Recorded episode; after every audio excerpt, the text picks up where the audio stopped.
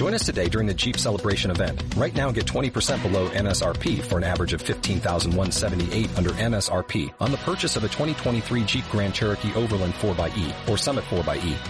Not compatible with lease offers or with any other consumer incentive offers. 15,178 average based on 20% below average MSRP from all 2023 Grand Cherokee Overland 4xE and Summit 4xE models in dealer stock. Residency restrictions apply. Take retail delivery from dealer stock by 4-1. Jeep is a registered trademark. Ya hemos hablado de cómo actores y creadores de contenido han tenido sus roces con la justicia, con varios tipos de crímenes, y el día de hoy hablaremos de varios mangakas o creadores de manga que cometieron algún crimen. Kenya Suzuki. Esto apenas pasó en diciembre de 2021 y todo inició gracias a que una mangaka conocida como Batan señaló en Twitter que el autor Kenya Suzuki había desaparecido y que no sabía nada de él desde el 6 de diciembre de 2021. No había llegado a su casa, nadie sabía nada de él, no contestaba las llamadas ni los correos electrónicos, y su familia ya había contactado a la policía para que lo ayudaran a localizarlo. Batán pedía ayuda para que si alguien supiera algo, avisara con las autoridades pertinentes. El 18 de diciembre se dio la noticia de que habían encontrado sano y salvo a Kenya Suzuki. Hasta ahí todo bien, no había pasado nada. Sin embargo, a raíz de esto se dio a conocer una noticia y es que el 20 de diciembre Kenya Suzuki sería arrestado por posesión de pornografía infantil. Suzuki habría recibido pornografía infantil importada de Alemania, supuestamente seis fotos que fueron recibidas entre septiembre y octubre de 2020. La policía haría una búsqueda en su casa donde encontrarían al menos 46 publicaciones que contenían material pornográfico, Suzuki declararía ante las autoridades que desesperadamente quería adquirir fotos de niños extranjeros desnudos, ya que esas no se encuentran en Japón. Y aunque no se ha dado una sentencia actualmente, ya se ha detenido la publicación de su manga Please Tell Me Galko-chan, al igual que han removido todos los capítulos de las aplicaciones de celular como Comic Walker. Lo mismo ha hecho Fangodamia, una editorial en España que ha decidido cancelar la distribución del manga y retirar todos los ejemplares que aún haya en tiendas. Tatsuya Matsuki Shonen Jump es probablemente la revista más famosa de manga en Japón. De ahí han salido mega éxitos como Naruto, One Piece o Kimetsu no Yaiba. Tener una publicación estable es todo un logro ya que esa revista es muy competitiva y no se toca en el corazón para cancelar series. Act Age era de esas historias que se distinguían por no ser como tal una de peleas, y fue llevada por una dupla, Tatsuya Matsuki, el escritor, y Shirusaki, la dibujante. Aquí el escritor sería el culpable, Tatsuya Matsuki, el cual sería arrestado el 8 de agosto de 2020 por conductas indebidas hacia un adolescente.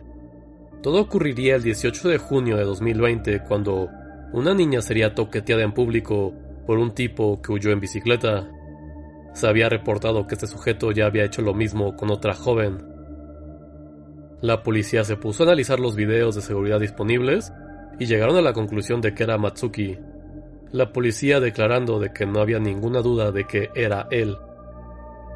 Sus víctimas eran menores de edad, entre el rango de 10 y 17 años. Matsuki contaba con 29 años cuando perpetró sus crímenes. Y él le comentaría a la policía de que no había nada incorrecto con respecto a las acusaciones que se le hicieron en aquel momento. Rápidamente Shonen Jump cancelaría la serie y la quitaría del catálogo digital de Viz Media de forma internacional, al igual que ser removida de la aplicación de Manga Plus. También los fanáticos se darían cuenta de ciertas cosas que decía el autor durante la columna semanal de comentarios en Shonen Jump. Cosas como solo necesito mi bicicleta en la que pueda mantener mi sana distancia y todas las necesidades de mi hobby estarán cumplidas. Tatsuya Matsuki sería sentenciado a 18 meses en prisión, pero sus abogados llegaron a un acuerdo para que cumpliera 3 años de buena conducta para evitar la cárcel. Si dentro de esos 3 años incurre en alguna falta, tendrá que servir el tiempo completo en la prisión. Y la dibujante Shirusaki lograría eventualmente trabajar en distintas cosas como ilustraciones u otras publicaciones de manga. Nobuhiro Watsuki Samurai X Rurouni Kenshin es uno de los mangas más reconocidos de todos los tiempos y que ha inspirado a una generación de mangakas. Nobuhiro Watsuki sería mentor de autores conocidos como Eiichiro Oda, creador de One Piece.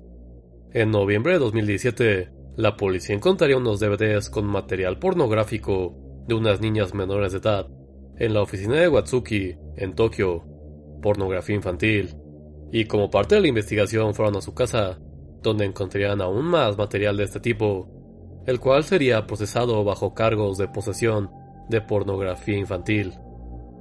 Cuando fue cuestionado por la policía, Watsuki diría que le gustaban las chicas de primaria alrededor del segundo año de secundaria. Su crimen sería procesado y tendría que pagar una multa de 200.000 yenes, que es alrededor de 1.900 dólares.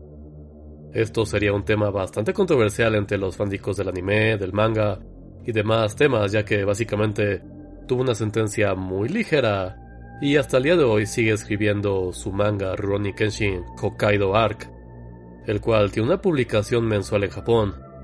Viz Media dejó de traducirlo. Esto ha sido criticado de forma internacional, aunque Shueisha, la editorial, diría que Watsuki estaba trabajando para poder mejorar y decidió continuar la serie ya que era su deber el complacer a sus fans. La controversia sería revivida en enero de 2021, ya que se celebraron los 25 años del anime y 14 mangakas mandarían mensajes de celebración a Watsuki.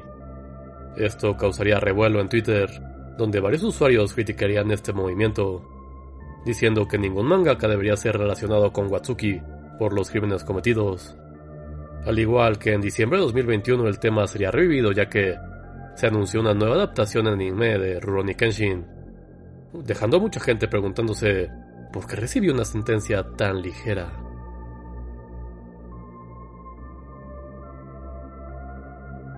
Y bueno, esto ha sido todo por esta ocasión. Muchas gracias por escucharnos. Eh, seguimos con esta serie de tres personas que cometen crímenes. Ahora nos tocan mangakas. Y pues bueno, si les gustó este programa, no olviden seguirnos en nuestras redes sociales: Tribunal de la Medianoche en Facebook, arroba Tribunal Noche en Twitter mándanos un correo a tribunaldelamedianoche.gmail.com Esto ha sido todo. Que tengan una bonita noche.